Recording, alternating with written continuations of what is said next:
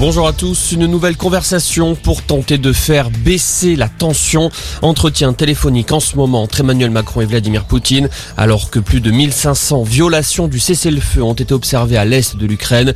Pour le secrétaire général de l'OTAN, tous les signes indiquent que la Russie prévoit une attaque complète de l'Ukraine. Dans ce contexte, la France recommande à ses ressortissants de quitter le pays. Une enquête pour homicide involontaire ouverte après ce drame dans le Cantal. Une randonneuse de 25 ans tuée par balle dans un accident de chasse hier après-midi. La jeune femme a été tuée alors qu'elle se promenait sur un chemin balisé. L'auteur présumé du tir est une chasseuse de 17 ans euh, qui participait à une battue au sanglier. Le président de la Fédération nationale des chasseurs, Willy Schran, demande aux pratiquants d'exclure tous les chasseurs euh, qui ne respectent pas les mesures de sécurité.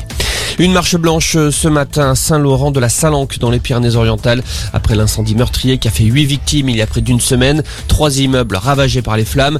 Familles, amis ou voisins, ils étaient plus de 2000 à se rassembler ce matin pour rendre hommage aux disparus.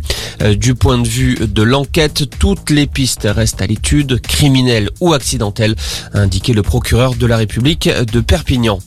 La fin des Jeux Olympiques d'hiver de Pékin, cérémonie de clôture à partir de 13h. Le biathlète Quentin Fillon-Maillet sera le porte-drapeau de la délégation française, lui qui a remporté 5 médailles. Au total, la délégation tricolore en a décroché 14, 5 en or, 7 en argent et 2 en bronze. C'est une médaille de moins qu'à Pyeongchang il y a 4 ans.